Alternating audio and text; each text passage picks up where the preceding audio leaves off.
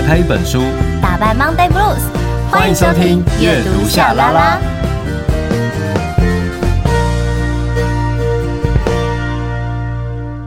欢迎收听阅读夏拉拉，我是夏雨桐，我是陈夏明。我们有 IG 粉专跟 YouTube 频道，记得搜寻阅读夏拉拉，追踪订阅，设定抢先看。虽然现在还没有到新的一年，可是呢，我觉得你知道夏拉拉换了一个新的片头啊，然后整个视觉啊也换了一个新的啊，哎，就有种不一样的感觉耶，有种天天在过年的感觉了，心情很好哎，好喜欢哦，希望大家都喜欢我们这次这个新的视觉，然后还有这个新的音乐。对，不知道大家听不听得出来，应该听得出来吧。而且我那时候听到你就是传到群组，呃、嗯、的那个片头的音乐的时候，我就觉得哇，就是不一样，是以前的那个旋律，可是你知道配置不一样之后，感受完全不同哎。真的，因为我原本啊是有在想说啊，把那个片头做的很无印良品风，嗯，可是后来又在想，就是一早会不会真的太。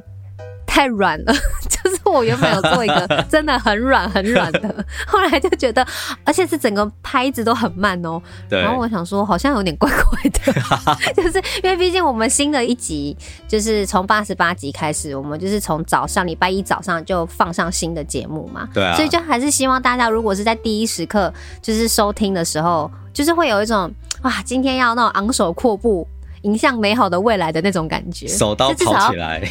对，就是要开心，就是一种开心的那种那种 feel。对，所以后来就是又再改了一下，然后变成现在大家听到的这个版本。对，所以我们也焕然一新，也希望就是听我们节目的大家，也是心情啊，嗯、或者是生活都可以跟着焕然一新。嗯，没错。然后时间过得很快，虽然还没有过年，可是父亲节。来了，哎、欸，怎么好像我不是？因为不能这样讲。其实我对父亲节真的就是比较陌生一点点呢、啊，对，就没有特别会过父亲节。是啊，然后我我真的其实因为我妈妈后来有了，就是就我叔叔嘛，嗯，那真的就是比较有有情感的时候，其实大概是。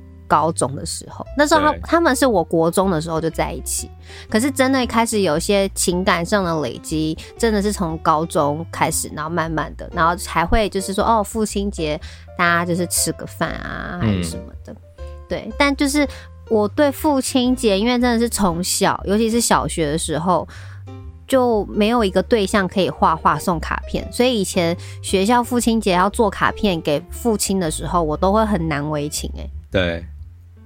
但后来我都会画我妈妈，我都把发卡片都就是送给我妈妈这样子。毕竟也是我想要兼父职嘛，哈。对，我想听听夏明的父亲节。我的父亲节，嗯。也很普通哎、欸，为什么父亲都感觉好像很普通？就是因为母亲节通常你知道就是优惠档期啊，就是感觉就可以买很多东西。可是我觉得父亲节优惠档期那个优惠东西好像没有那么多，没有那么好买。而且他送的东就是你也不知道真的要送什么。我有这样讲是不是好像对爸爸这个角色很陌生？其实我觉得是。台湾社会有有一个很奇怪的现象，就是好像爸爸，因为可能是我这个年纪吧，就是爸爸就是要在外面工作，然后呃，其实回到家，像我爸，我我小时候我读哪一个年级，我爸都不知道。哦，真的？就是就是我后来去问，我发现很多人的爸爸都不太知道自己小孩。读就是呃，可能几年级，或者是说他知道自己小孩子读五年级了，可是他不知道说那是几班的，哦，就是好像有一种被切割开来那种感觉。哎、欸，那我突然觉得我妈妈很厉害哎，因为她就是母兼父职嘛，对，然后虽然家里没有说顾到很好，但她努力了，但 是然后然后可是我学校念几班，她都她都知道哎。对啊，那很厉害啊！对啊，而且以前都是那种什么爱班，还不是数字的。呵。然后高中就是念仪班。仪班是什么？就是仪态的仪，就是我们是第几班？就我们没有那个，哦、我们不是数字的班级，我们是那那种对。好传统、哦。所以我对那我妈都会记得哎，感觉挺厉害。妈真的是很认真，而且联络簿都是他签的吧？嗯，没有联络簿是我签的。啊，你签的？可是我会跟他说，因为他真的常常会没有空帮我签，因为我妈妈真的太忙了，工作比较忙，这样。对对啊，可是很多人在庆祝父亲节的时候，有时候光送礼也不知道送什么，所以后来可能就是大家吃顿饭啊，嗯、不然的话每年都送一个刮胡刀。爸爸是有几个下巴可以刮，而且我觉得爸爸很难送哎、欸，我是不是？不知道爸爸可以送，而且爸爸要送的东西，他的门槛。他要么就是刮胡刀那一系列，或者什么好穿的鞋子啊，或是领带啊，然后他再来，他没有中间那一层，他没有、啊，就好像马上就会变高阶的，就是可能很贵的手表、手表或，或者是按摩椅，对，然后或者是如果他有打高尔夫球，或者他有什么运动习惯，然后他那个好一点，因为你不可能买学生那种很平价的，就是你会买高阶一点，可是那个高阶一高就很高，对。所以我就觉得那个价钱的落差很大，就是真的是蛮难买的。然后万一你又买到一个他不喜欢的，然后花很多钱，你就会觉得好像这个东西放在家很定得，然后又浪费了一笔钱的那种感觉。我我觉得真的有些时候吼，送礼这件事情是很困难的事。一方面是对于挑礼物的人，哦、嗯，因为我们得要去思考说对方到底需要什么；另一个则是他。对方收礼之后的反应，以及他会怎么处理，我现在也会开始想，哎，就如果说真的送了一个我觉得很棒的，但其实后来发现对方都不会用，或者舍不得用，你就会很尴尬，因为他就会，而且，嗯，对啊，就定得啊。我觉得爸爸都比较难取悦，比妈妈难取悦的感觉啦。虽然我没有实际，就是因为我我的意思说难取悦是指他们好像常会没什么表情，就是比如说你给妈妈红包，她也很开心；你送她个包包，她也很开心。就是女生有很多样东西，你送她，对，只要是她喜欢的，她都会表现出来，就是她开心。对，甚至真的不知道你就给她红包。可是爸爸是你，包括给她红包，你都会觉得。他好像没什么表情，是我包太少吗？对，可是我觉得不是少或多，就是你过年你你就看看，就是你包红包给爸爸妈妈，就是爸爸跟妈妈的样子都会很，就是他差落差很大。对，我觉得我叔叔跟我妈妈的那个落差就很大。这可能也跟那种。呃，所谓的性别的刻板印象，以及就是好像男生就必须要有一个样子，可能或多或少有影响啦。毕竟都是我们的父职辈的人，那表示年纪其实已经，毕竟我们的听众都很年轻，你知道吗？也也没错没错，对。所以可是就像刚刚夏民说，就是父亲节就是一个欢乐的节日嘛，我们要挑礼物。可是我相信，就是也有一些人对于这种节日是感到很头痛的。对。我我身边真的有朋友啊，他是只要到父亲节，就以前嘛，哈，就是读书的时候，不是网络还好，然后呃，大家会看电视什么的，他那一阵子就就不太会想要看电视，然后他甚至也不太喜欢去街上，因为他会说，大家都在提醒我要过父亲节，可是我最讨厌我爸爸了。啊，对，这个一定就是在家里面可能。就是会给，我觉得很难讲哎、欸，可能因为我觉得每个家庭都有他的问题跟困难的地方，真的。然后我自己是觉得，虽然我妈妈是就是身兼就是父亲跟母亲，可是我还是觉得我还蛮幸运的啦。嗯，就是当然也会有很多错失掉，因为我妈真的很忙碌，可能在有些时候我可能也是有埋怨她。对。可是后来想想，其实像现在看到很多一些社会新闻啊，或是常常在迪卡啊各种讨论，就是。父母给他的压力什么，就是给小孩子的压力，或是情绪勒索。那情绪勒索也是近年开始有的这个词汇嘛？对，啊、对，但就是想想有有时候还是会觉得，哎、欸，其实我真的是好像比较幸福的孩子。对我，我有时候也想有些对啊，嗯，我们真的都算是稍微幸福一点的，毕竟对。虽然说你知道，我觉得我们的爸爸妈妈也都在还在学习啊。哦，就是，可是有时候可能也不是这么完美嘛，嗯、太完美也会害怕。嗯、对啊，真的压力也会很大哎。对啊，但我觉得这一次的父亲节，我们的节目可以谈一谈，就是呃，对于某些人来说，父亲节其实不是这么的快乐哈。那来介绍我们这一集的内容是什么？虐待我的爸爸终于死了。沙啦啦，沙啦啦，沙啦啦。Oh, reading, ready go。沙啦啦，沙啦啦，沙啦啦。Reading, reading。沙啦啦，沙啦啦，沙啦啦，沙啦啦。沙啦啦，沙啦啦，沙啦啦，沙啦啦。Oh, reading。哦，阅读沙啦啦。哎、欸，我们这部分真的对爸爸，会不会对爸爸真的很不好意思？就是说出了是父亲节，然后本集的内容是虐待我的爸爸终于死了。就是你不要对号入座都没事，你就是没有没有虐待别人，好，没有虐待自己的小孩，就对，就跟你无关，就跟你无关，好不好？就是不要自己对号入座。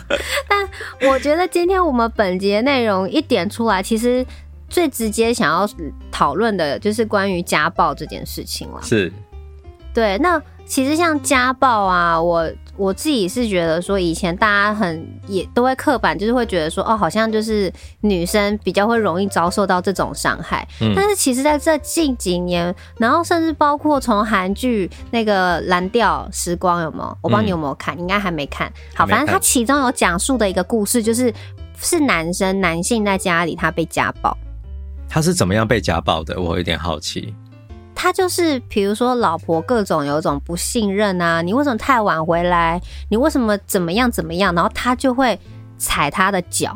然后在那个戏里面呢，男生脱下鞋子，他的那个脚趾甲都没了。啊。就是已经长期被踩。然后脚都受伤，所以他走路的时候会一拐。我说他有时候在外面你看不出来哦，因为他常常就嬉皮笑脸啊，偶尔还会想要看看，因为他们就在一群中年人嘛。对。然后就是呃以前的班上的班花，或是以前初恋情人来到回到济州岛，哇，他就会很开心啊，一直想去找他。嗯。就有一次在喝喝酒的时候，然后他就跟这个很久不见的朋友就讲说，他为什么都他很怕他老婆，然后他就给他看他。鞋子里的脚，那为什么他会跟这个很久不见的女生朋友聊？嗯、是因为他要怎么讲？就他很难跟身边的朋友讲说：“哎、欸，我被我老婆家暴。”对，因为大家也认识他老婆，他老婆是大家的学妹，所以他就必须得很。就是当做很没事的在过日子，然后后来就是这个时候，就老婆也有出现。当然在戏剧里面就叫老婆出现嘛，说你为什么跟这个女生在这边聊天干嘛？就开始赏巴掌，然后男生甚至是身上有很多那种胸口都是被捏的那种淤青。哇！所以我就在想说，哇，就是呃，我觉得很不错，就是说在这个题材里头讲到家暴，就是也是有男性。他是被家暴的，对，而且像这种暴力的这样子的一个状态，它不只是那种一定要身体伤害，比如说像是言语啊这种精神上的侵害，它其实都算是家庭暴力。嗯、对，对，那我自己就有特别找了一篇，然后它是一个叫做 Hello 医师网站，然后这一篇文是叫做 Louis Zhang，应该是张吧，Z H A N G，对，Louis Zhang。然后他所写的一篇就是关于家庭暴力防治法的。那因为其实通常大家就是家庭暴力，就是讲到这个受害者，一定都是受到身体暴力的女性，所以很多人就是会直觉把女性和身体暴力联想在一起。好，所以现在呢，我觉得刚好透过这一次跟大家来讨论这件事情，就是说，其实受害人真的绝对不是只有女性，然后也不是只有暴力，因为。有不同形式的家庭暴力，对。那这个家庭暴力指的就是家庭成员间发生身体上、精神上、经济上的骚扰、控制、威胁或其他不法侵害的行为，这些就是家庭暴力。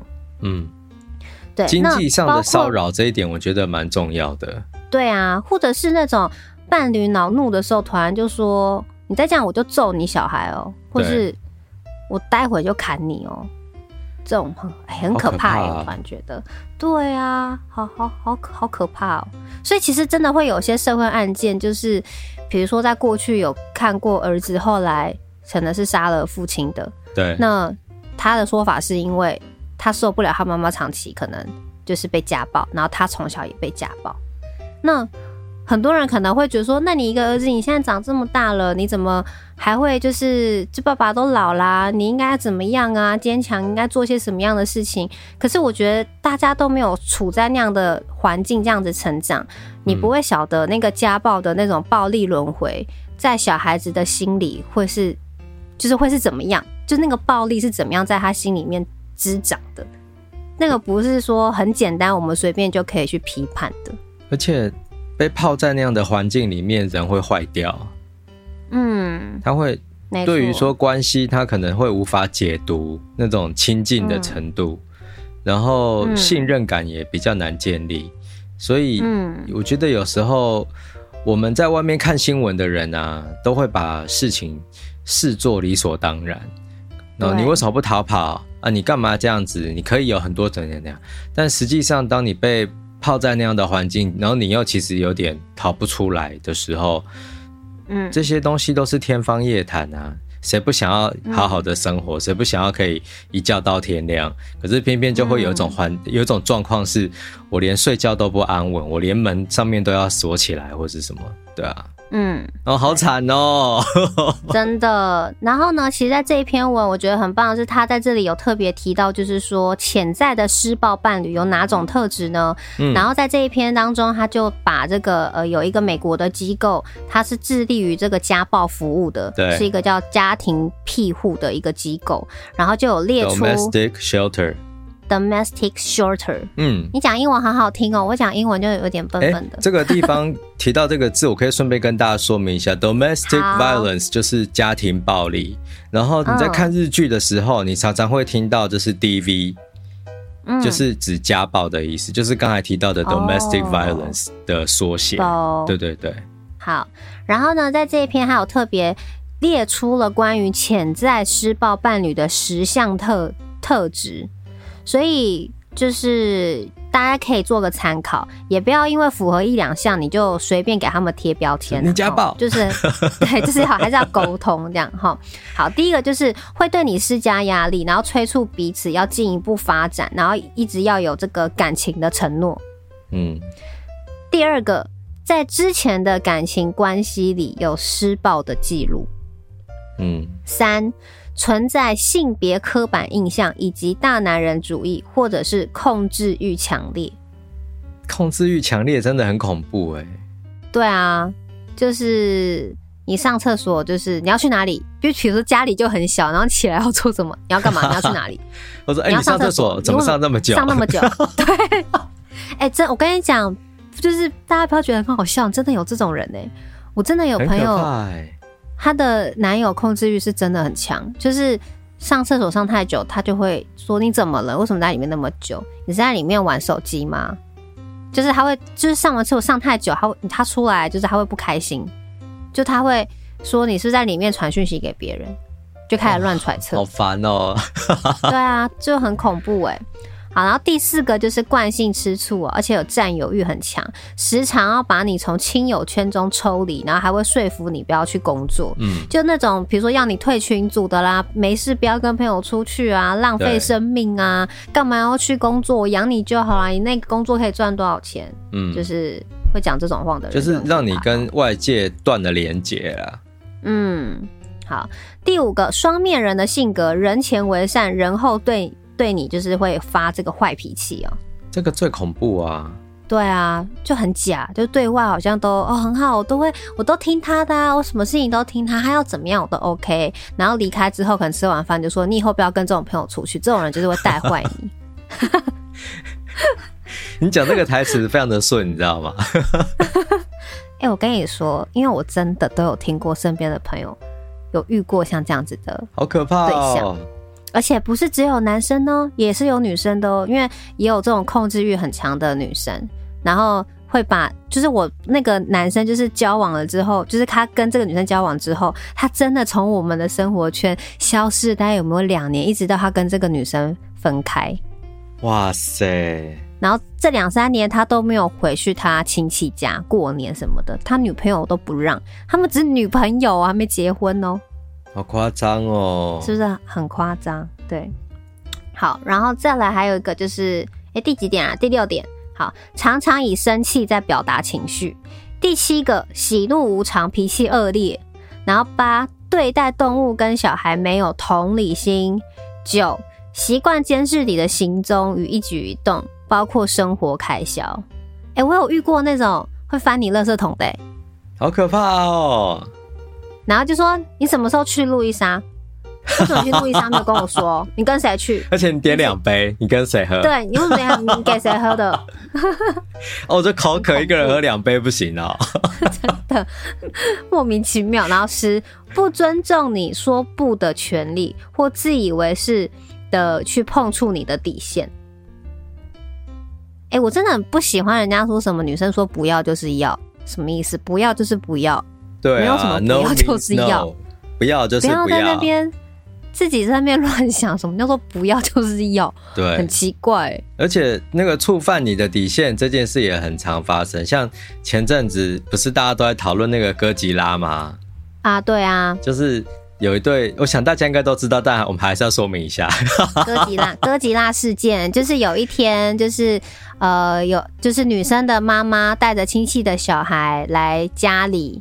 然后呢，反正她就是把这个哥吉拉给了小孩子就对了，嗯，但是她没有经过她老公的同意，然后最后老公就爆炸，就说我们要离婚，对，然后结果女生还说什么，那不过就是个玩具而已，就是你你何必呢？然后怎么样？大不了再买一个就好啦，什么的？对啊，然后干嘛那么幼稚？然后女生还对，然后女生还把这件事情 PO 到网络上，对。对，就是说，你看他有多幼稚干嘛？而且重点是他一直在更新，哎，这是让我觉得很了不起的事。他一直在怎样？他一直更新啊，update 啊，就是他后面有很多对话记录，哎，就是包括她老公后来为什么跟她说离婚，然后甚至是后来她有求她老公，就跟她说我东西都拿回来了什么的，可是。对于就是男生来讲，他觉得就是你很不尊重我，是啊。然后他男，然后男生他有讲，他说你平时都说我很幼稚，然后要我不要干嘛什么什么的。他说我现在唯一的乐趣就是买这些玩具。我平时那么辛苦的工作回来，唯一的乐趣是买玩具。你连这件事情都要剥夺，所以我觉得重点就会是。感觉上啦，虽然我们不知道事情的全貌，可是女生她一定可能就是有限制她、控制她，她不能干嘛，不能去哪，所以她就觉得她唯一能够有的乐趣就是玩具。对，对，那反正后面就是，那你知道阿贵吗？不知道。就是他的好朋友，就是他后面一直有后续，就是、哦、真的吗？就是后来他就说什么我去阿贵他家，然后干嘛的？然后他说为 什么阿贵都没有接电话？阿贵他老婆说什么？你们什么出去了？然后很多网友就回说，从此你老公就跟阿贵过了幸福快乐的生活。这个这样也蛮好的、哦。网友很好笑，然后还有很多网友都说，呃，你老公才三十三岁，然后代表有经济能力，然后还就是。把那个存的钱一百万要给他，车子也给他，房子男生要自己留，因为头期款是他付的，啊、女生是只有家里面付家具嘛。对，然后可是对，可是女生却说她要给他五百万，然后拿这个房子，这然后男生就觉得很不合理，太不公平了吧？对，然后可是很多女生就觉得说，哇，其实你老公年纪也还算轻，然后财务上就算不是什么很很大富大贵，可是代表财务某方面来讲蛮自由的。所以大家就说，那我可以排队吗？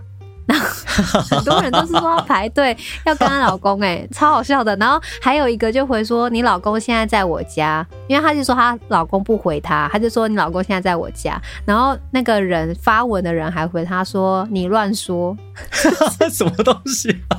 对，是不是很奇怪？你不要乱说，他还这样回回对方，我也是傻眼。但其实这个事件呢、啊，我觉得，嗯，因为这都是匿名的嘛，我们不知道说是真是假，或是呃怎么样。但是它其实透露出很多的线索，就是说今天你在呃一个家庭的关系里面，然后你可能就会遇到说这种人跟人之间的界限是没办法划清楚的，然后你可能得要退让，嗯、或者是你终于忍不住要干嘛干嘛。但是，嗯，你知道为什么这个事件会引起大家的共鸣？就是因为大家其实，在很多的人在成长的过程当中是没有被好好的对待过的。然后我就看到很多的人开始出来讲说，小时候啊自己买的漫画或者是买的电动玩具、呃模型这些是怎么样的被爸爸妈妈就是一口气丢掉。然后这件事情对他们造成怎样的心理创伤？对啊，嗯嗯，懂。好，哭哭所以呢，在这边也要跟大家就是讲一下，就是如果你常常。听到隔壁人家打小孩，或是吵得不可开交，或是有些那种摔盘子啦，嗯、那种小孩呼天喊地这种哀嚎声，或狗的哀嚎声，什么好，那就是麻烦大家就是从日常的生活关怀开始做起，对，不要犹豫，立马打电话报警哦。好，那家暴与性侵害防治的这个保护专线是二十四小时全年无休的，就是有事的话，请拨打一一三。对。好，一一三，好的。那跟大家聊完了关于这个家庭暴力，其实家庭暴力要讨论的非常的深啦，我们时间也没办法那么，就是没有那么多可以跟大家这样细细在讨论。但我们就直接先进入我们这次要聊的书单喽。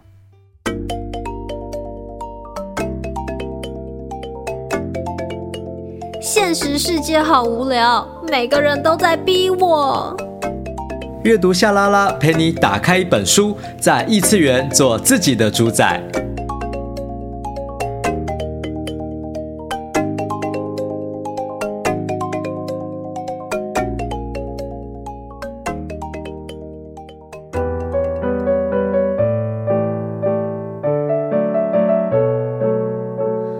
开始体会到，我们一家人都陷入了家暴循环。我们都是用这种扭曲的情感在联系自己，但却都没有人愿意自行逃脱，离开这个牵绊。荒井广世，虐待我的爸爸终于死了。尖端出版。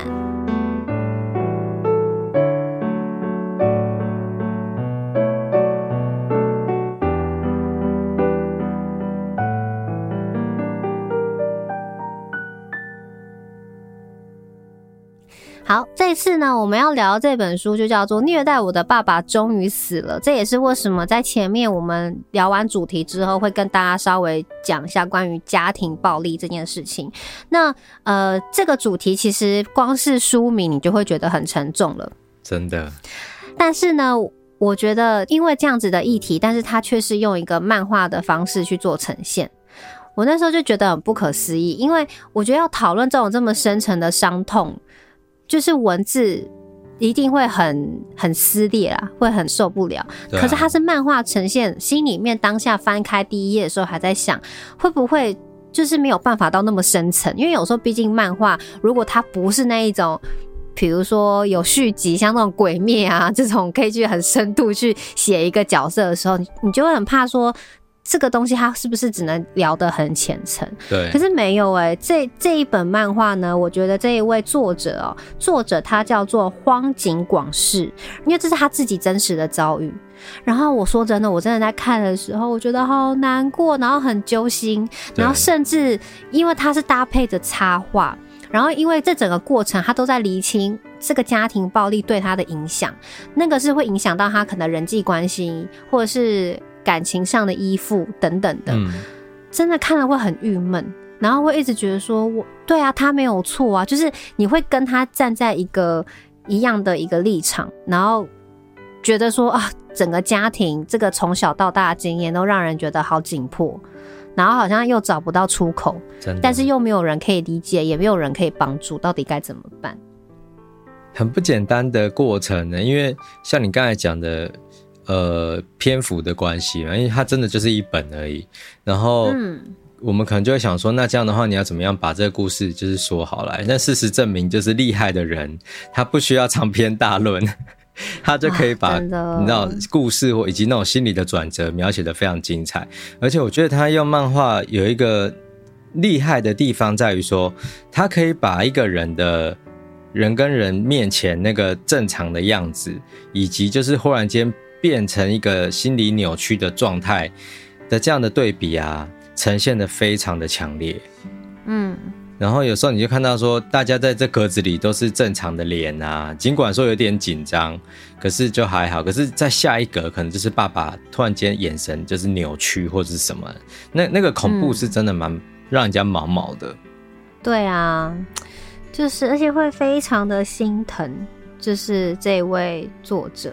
嗯，那因为在今天这一本的漫画呢，我觉得他毕竟他是一个就是真实的，就是他过去的一个，就是就是属于就是从小到大他被父亲凌虐的一个一本纪实漫画，所以他也是想要把这本书献给曾经就是被家庭伤害的，就是伤痕累累的阅读者，因为可能你会对于你的某种性格你摸不着头绪，你不知道为什么你会有这样的情绪。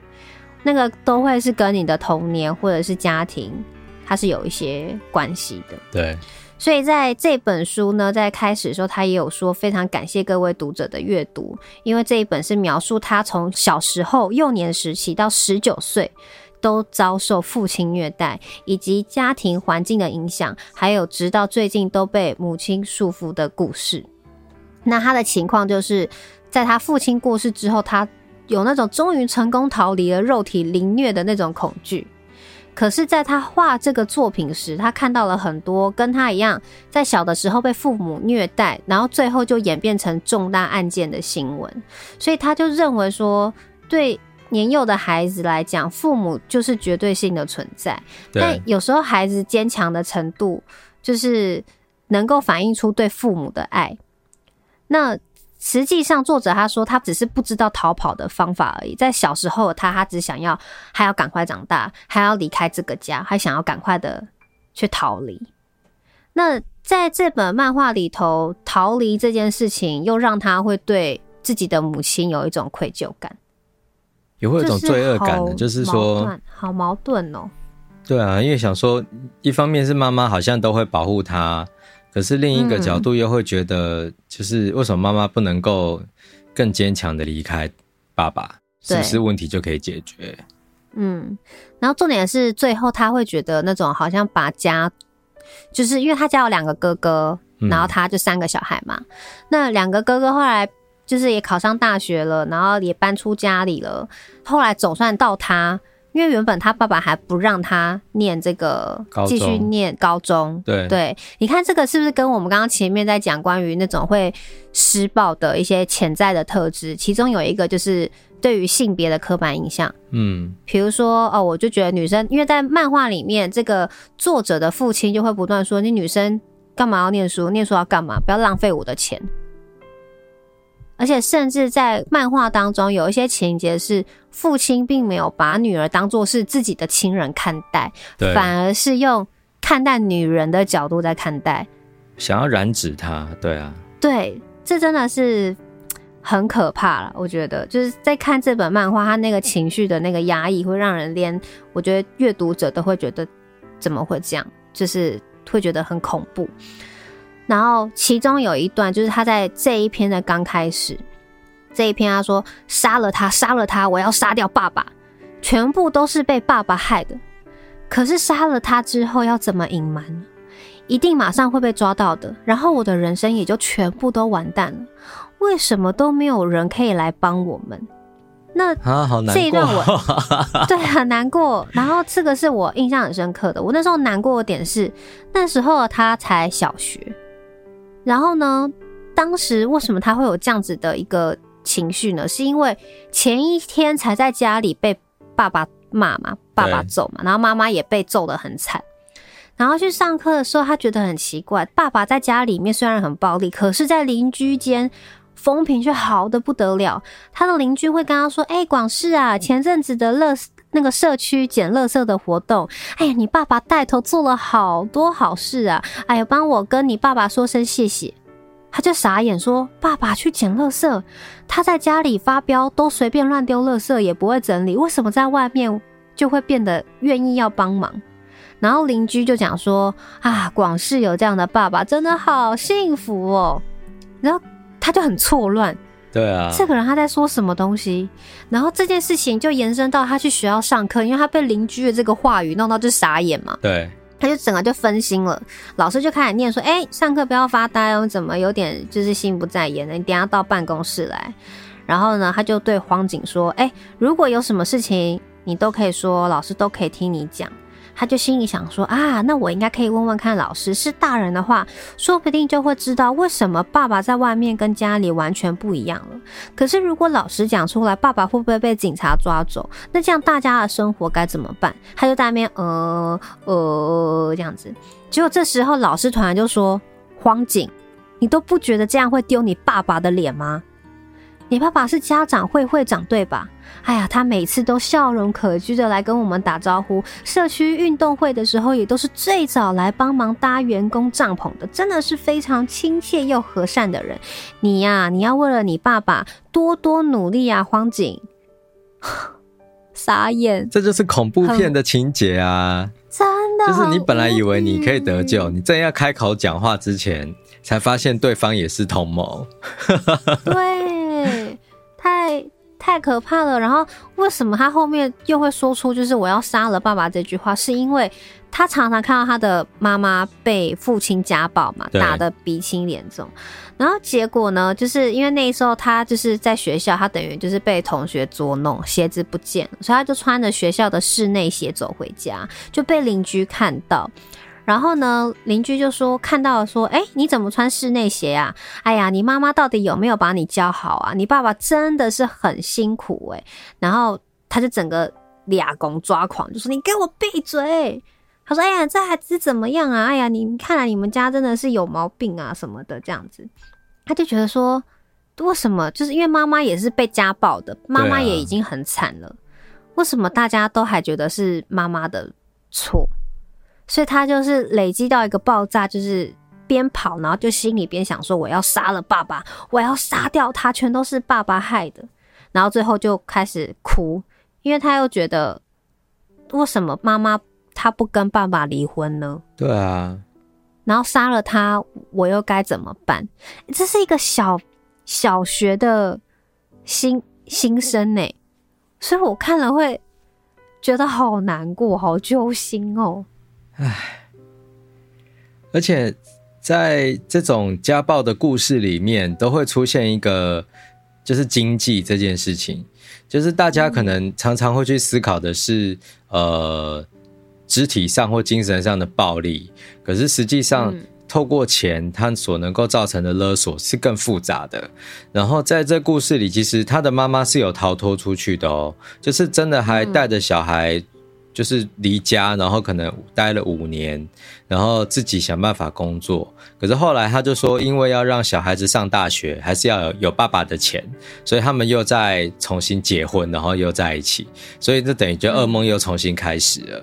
但是，对，呃，不管怎么样啦，就是我我觉得，假设你是受家暴的人，然后你可能也会担心自己不知道该怎么活哈。如果你是小孩子的话，但现在真的是有蛮多呃政府的机构是可以协助你的，就是它可以协助你、嗯、呃有一些转转寄的一些方法，让你可以就是说可能有些打工，或是说有些呃经济上面可以不用这么压力这么的大哈，甚至就是说也有一些公开的方法可以让大家来帮忙你，所以呃。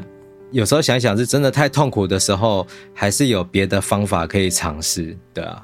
嗯，没错。然后，呃，在前面会有一段，都是在呃，大家描述他的这个童年啦，小时候的那个时期，然后一直到他，呃，我们刚刚前面有提到，他开始就是女性特征越来越明显的时候，然后发现爸爸没有把他当女儿看待。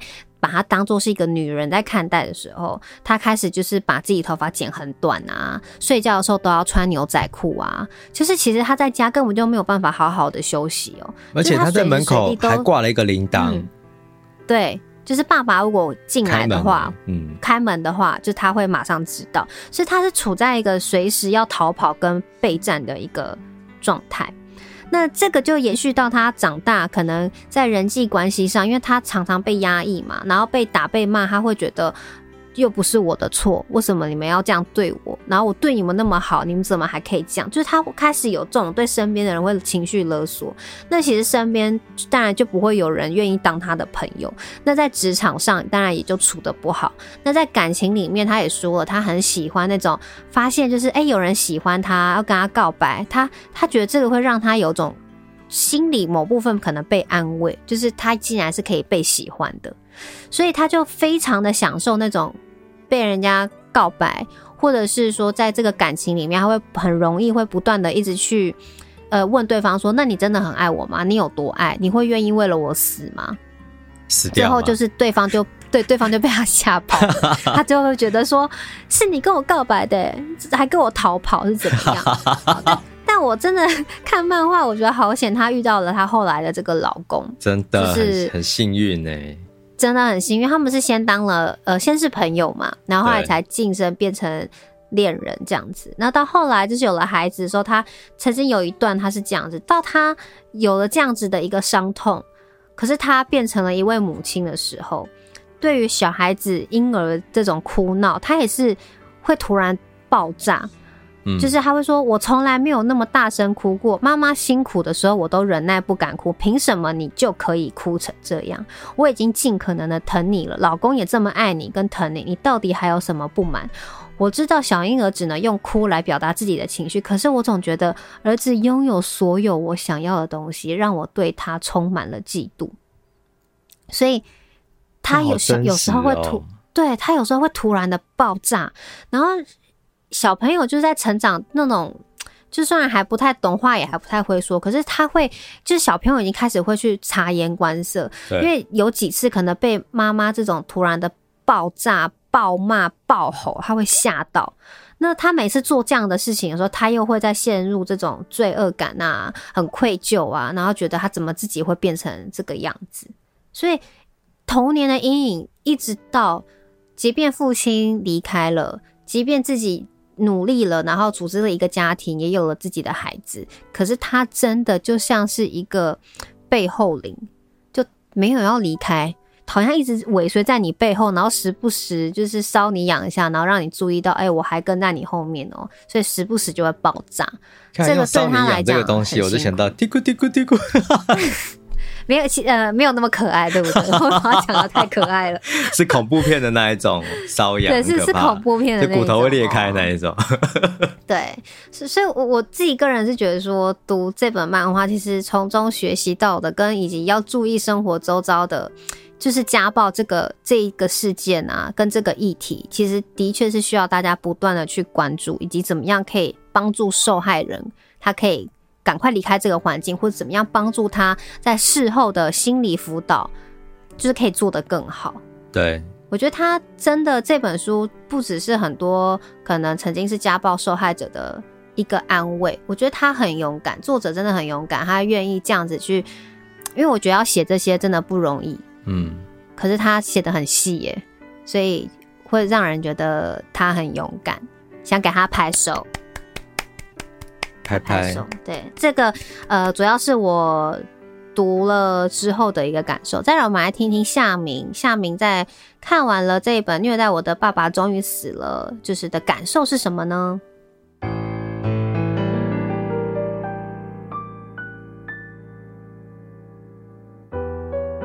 前有村上春树，后有夏目漱石，阅读夏拉拉陪你进驻文学经典后花园。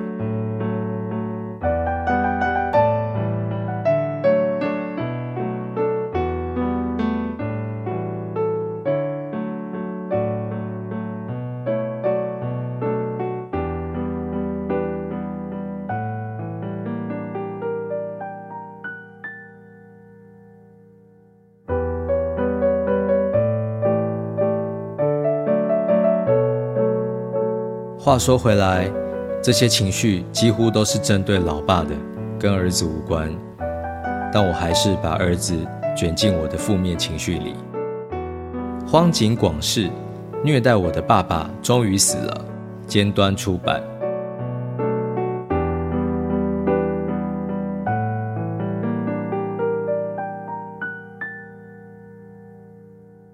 我我觉得这一本书，它真的是一个。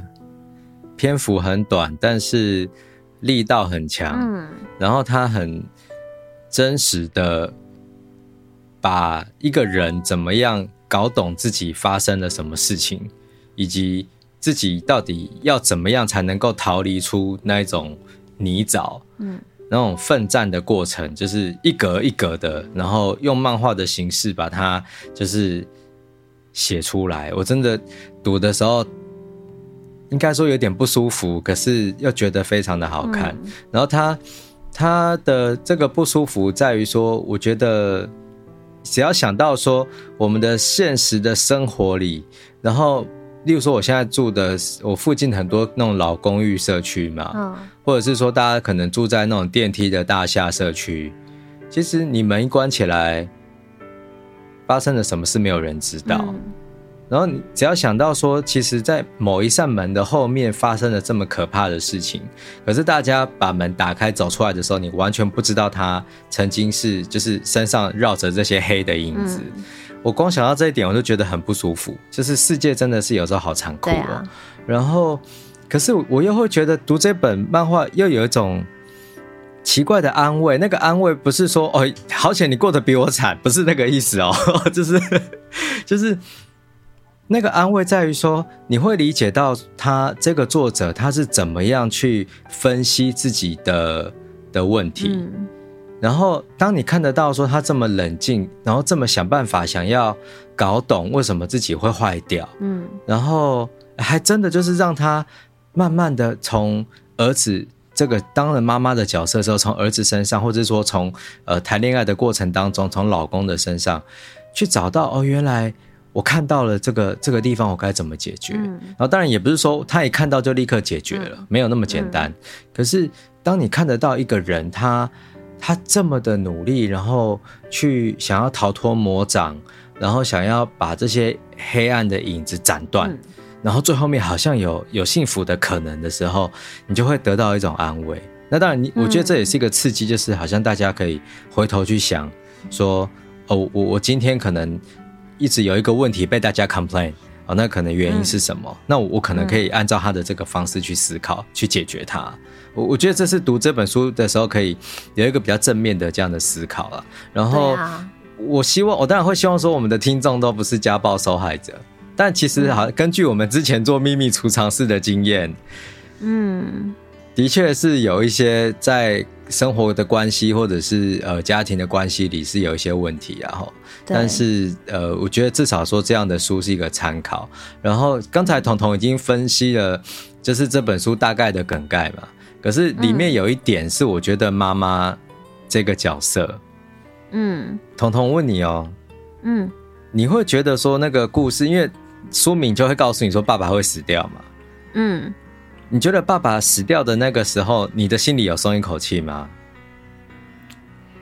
我那时候看的时候觉得有，对。可是，可是松一口气的同时，又觉得，我觉得就跟那个角色真的是会有一点像。如果是我的话啦，因为他中间有一个有一个情节，就是他爸爸曾经有对他伸出手，对，然后。他本来有想要去握他的手，但他没有握，他没有伸出去。嗯、然后这件事情让他变得很愧疚。那我我觉得，像我讲我自己好了，算我当然不是说呃家里不是这样子的一个环境，可是我觉得对于家庭家人之间这种情感是很很复杂的。有时候你会。对于可能，比如说像我母亲过去曾经的冷落，或者是说，因为她工作很忙碌，我觉得小孩子都在很努力，尽可能的去理解，知道说，哦，比如说我的话，我就会知道，因为我们家就是单亲，我我我慢慢长大，发现原来别人家里是两个的，可是我就是只有一个，可是那个冲击跟那个接受是自己要消化嘛。那当你去怪罪你有情绪的时候，你又会有愧疚感，所以我觉得对于在。书里面提到的那种反复的生气又愧疚，生气又愧疚，虽然事件是不同的，可是我觉得有一种被人家理解的感觉。所以我觉得像夏明刚刚提到说那种安慰啊，是我觉得是这样子来的，欸，就是被人家理解，在某一种的情绪上，那种很纠结的情绪，你好像被某一个人点开了，然后才知道说，嗯、哦，原来。我我是这样，然后有些人也有经历过这样子的一个问题，那其实他是有解的，只要去面对，他可以用是用什么样的方式？对，嗯，其实作者真的很勇敢呢。对，但很勇敢啊，我，觉得真，我真的觉得这个漫画虽然篇幅很短，但它就是高潮迭起，哎，对，你知道，你以为打败了大魔王了，就是爸爸终于死了，结果不料，真正的大魔王一直都在你的身边，那种感觉，啊，真的，就是你会吓到，就是妈妈这个角色吧，妈妈这个角色真的很可怕，也是很可怕。而且我觉得他有一有一个讨论很有趣，就是说小时候看的妈妈，长大之后才理解他这样的行为，对，就是就那个感觉，就也我我也不是故意要把我家里面就是要去做一个比喻啦，因为真的事情是不同的，可是就是说在我。我这样看，我也会觉得，我我真的常会这样，我会觉得小时候我觉得你不是这样，可是长大之后怎么觉得你你怎么原来是这样的人？就我会这样跟我妈说，真的，因为以前我都会觉得她是一个很独立、很可以自己面对我，我都觉得我小时候要像我妈妈一样，因为。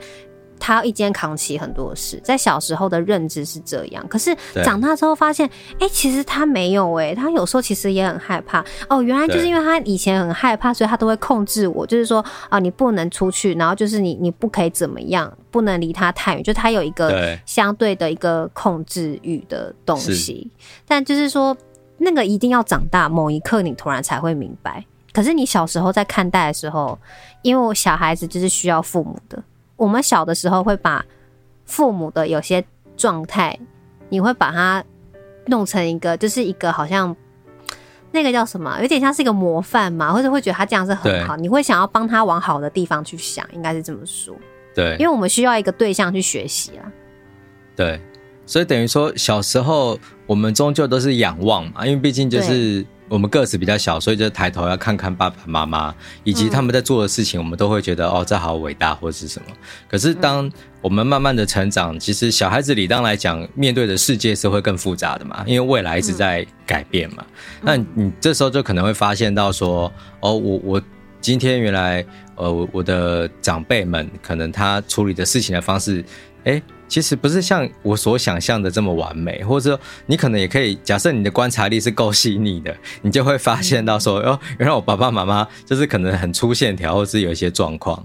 但至少这个观察是重要的。就假设说我们今天永远都不去思考这些事情，都觉得说，哦，爸爸妈妈说的都是对的，那我反而会觉得这有点危险。因为你把你自己必须要思考的责任都丢掉了，你就是抛给爸爸妈妈，给他们决定就好。可是假设说你过得不快乐呢？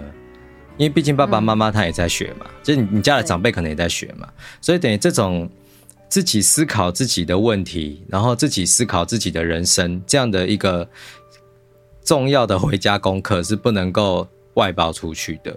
然后这也是为什么，就是你真的在看这本书的时候，你会真的会。呃，一方面是他这个作者太诚实在讲这些事情，另一方面就是他真的太认真了，他认真的想要得到解答，这件事情会让你很感动，因为你就会开始跟着思考说，对，可能我以前面对到的某一个事件，我一直不舒服，可是我可能会用“哦、呃，他们是为我好”这句话就打发掉了。但当你真的跟着这个作者去思考的时候，你就会发现，原来。这些都不太对劲啊，那可能过去就是过去的，至少你厘清之后，好像以后会比较有希望一点点。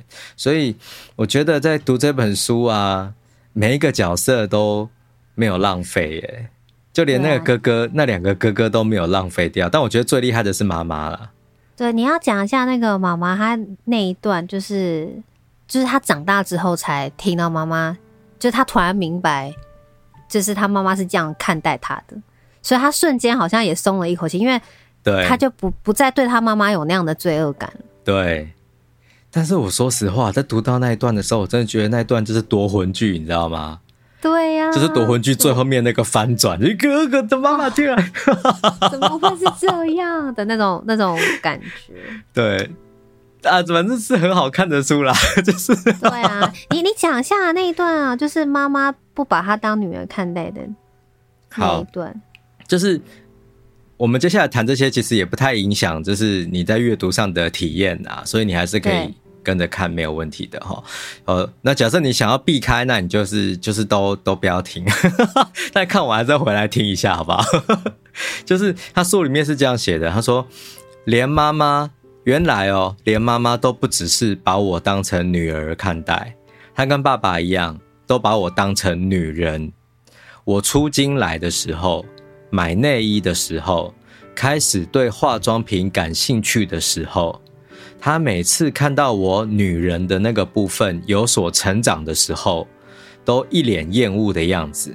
所以，当我把头发剪得超短的时候，我一直不适应处理生理期，老把内裤弄脏的时候，只要我缺乏女孩子味，或者在女性方面失败的时候，他看起来会那么高兴，就是因为这样吗？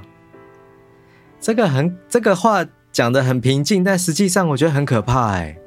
嗯，而且他那个漫画画出就是。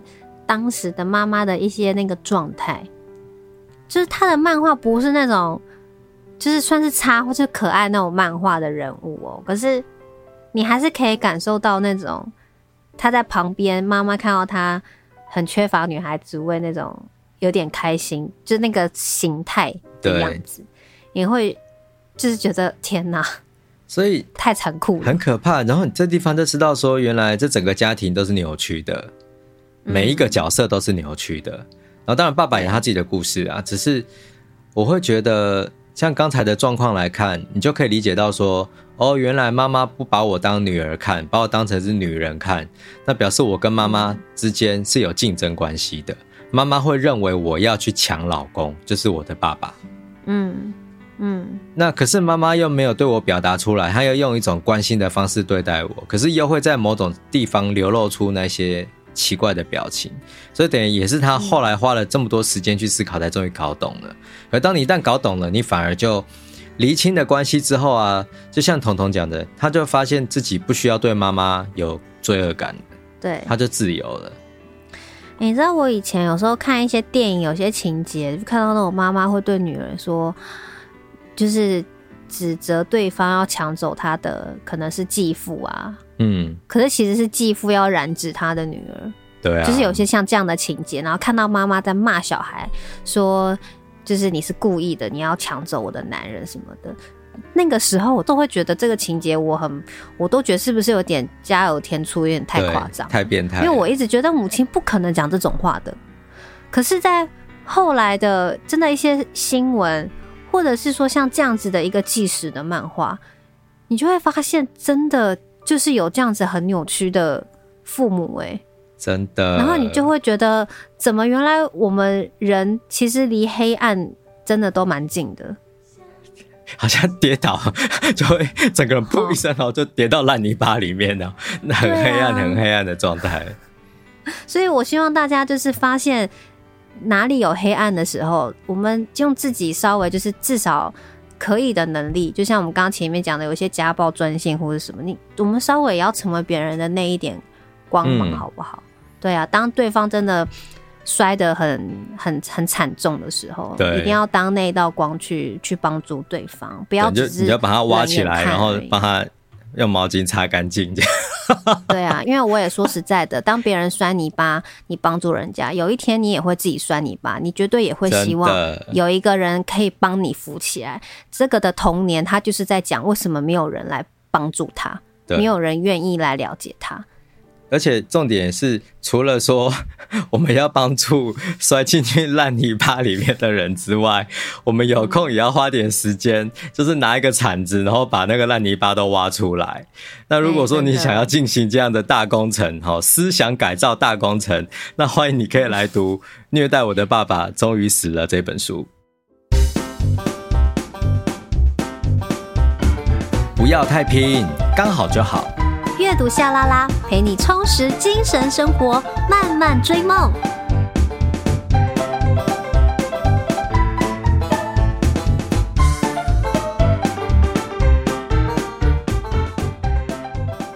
你现在收听的是阅读夏拉拉，每周一早上八点定时更新，我们会陪你一起阅读，打扮 Monday Blues。今天来到我们的就是全新的夏拉拉的第二集，就很 new 的感觉，心情真的很好，仿佛就是有那种来到开学季，你知道吗？对。虽然现在是放暑假啦，但我以前开学季最喜欢的就是那种拿到新课本啊，包了新书套啊，换了铅笔盒啊的那种。哎、欸，真的耶！我好久没有这种感受了。对，因为我们没有暑假了，我们没得放假了，所以我们没有开学季，我们只有无止境的。的工作，以前还有那个哈比闪亮书套，你知道吗？啊，对，我知道、啊，我还特地去买，然后还有什么什么双重书套什么鬼的，我说哦，对，然后还有那种会闪亮亮的，一闪一闪的那种书套。好了，我们现在还是可以去买了，去光南买没有问题，也是可以，只是感受可能已经不一样了。真的，就是大家看到这个全新改版的夏拉拉有什么样的感觉呢？然后以及听完这一集内容有什么想法？欢迎大家可以来到阅读夏拉拉的 IG 跟粉专跟我们互动留言哦。好，感谢大家收听阅读夏拉拉，我们下周见，拜拜，拜拜。是我不好，或许放手，看似无情，但倾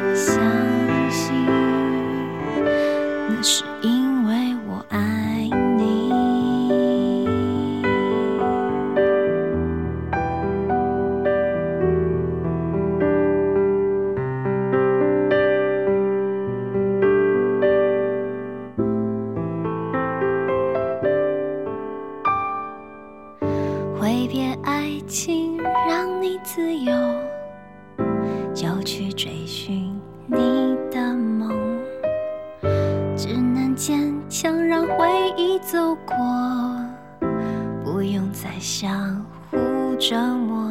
这感情让我心碎，心碎失了神，还要微笑给祝福，你就走吧。我在你身后。你